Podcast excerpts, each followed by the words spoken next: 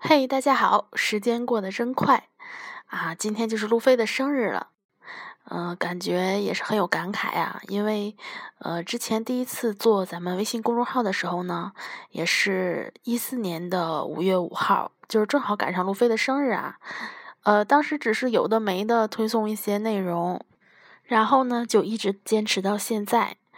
啊，每天坚持发内容，然后每周发音频呢，其实也才不久的时间吧。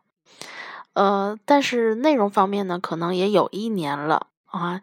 呃，感觉今天也是特别的日子啊，非常有感触哈。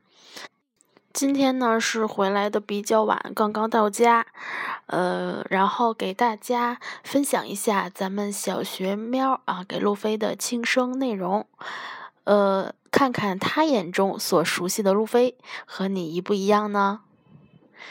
呃，他说我所熟悉的路飞直率乐观、自来熟，越危险呢越要冒险，平等追求梦想，为伙伴、朋友、亲人不惜生命也要尽到最大的努力去帮助救助。路飞给我最初的感觉就是打着邪恶的名号，做着正义之事。首先呢，想说一下他的人格魅力。推进城时候，迪化友的帮助；顶上时候，能让在场的所有人成为自己的伙伴。呃，天真单纯的他呢，总是会说出一些感动、鼓励别人的话，鼓励科比努力上进啊，当上大将。用自身的重友情呢，感动了冯克雷，牺牲了自己，掩护路飞逃走。在监狱再次相遇之时呢，尽管深受毒素折磨，也要请求人妖王救小冯。因为这个行动呢，而打动了人妖王，决定救他们。为了栗子大叔，得罪神官呢，也要让大钟响彻天下。为了抢回伙伴，不惜向世界政府宣战，在败北中变得更强，去战胜 CP9。为了生病的伙伴，向人们下跪。请求救助娜美，背着娜美徒手爬雪山求医。为了保护伙伴，舍弃梅丽，而引起乌索普的争执打斗。转身难忍失去伙伴而流泪，由此可以看出他对伙伴的重情重义，不惜一切也要保护伙伴。而在得知艾斯即将被处刑之时呢？啊，他当然会前往营救。一路上奔波打斗，啊，体力消耗也非常大。记得他当时对小伊娃说呢：“如果因为我现在无法战斗，导致最后没能救出艾斯，我之后一定会想死的啊！”也因为这样呢，小伊娃呢再次给他注入了亢奋荷尔蒙。路飞对红发誓言：召集最强的伙伴，找到世界最大的宝藏，成为海贼王。约定成为出色的海贼时，将草帽交还，并不是为了财富地位，只是一味的追求冒险，成为海贼王，成为海上最自由的人。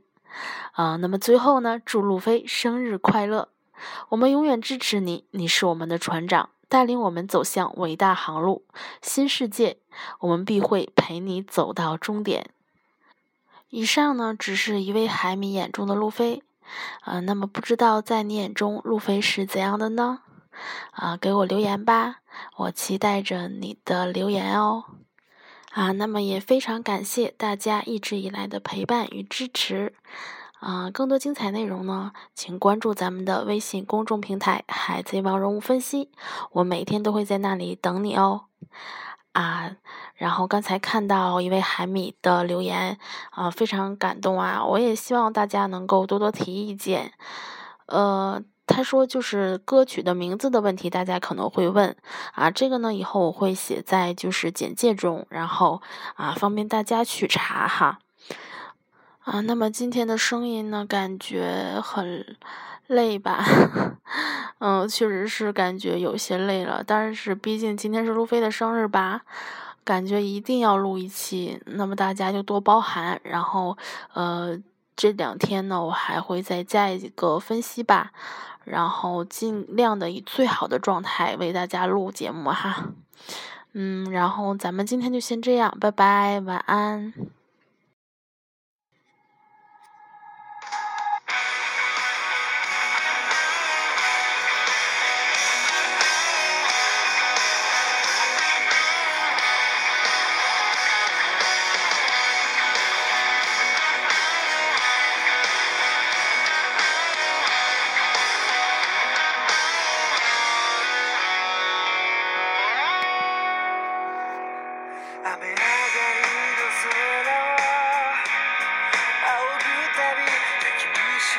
obstacles.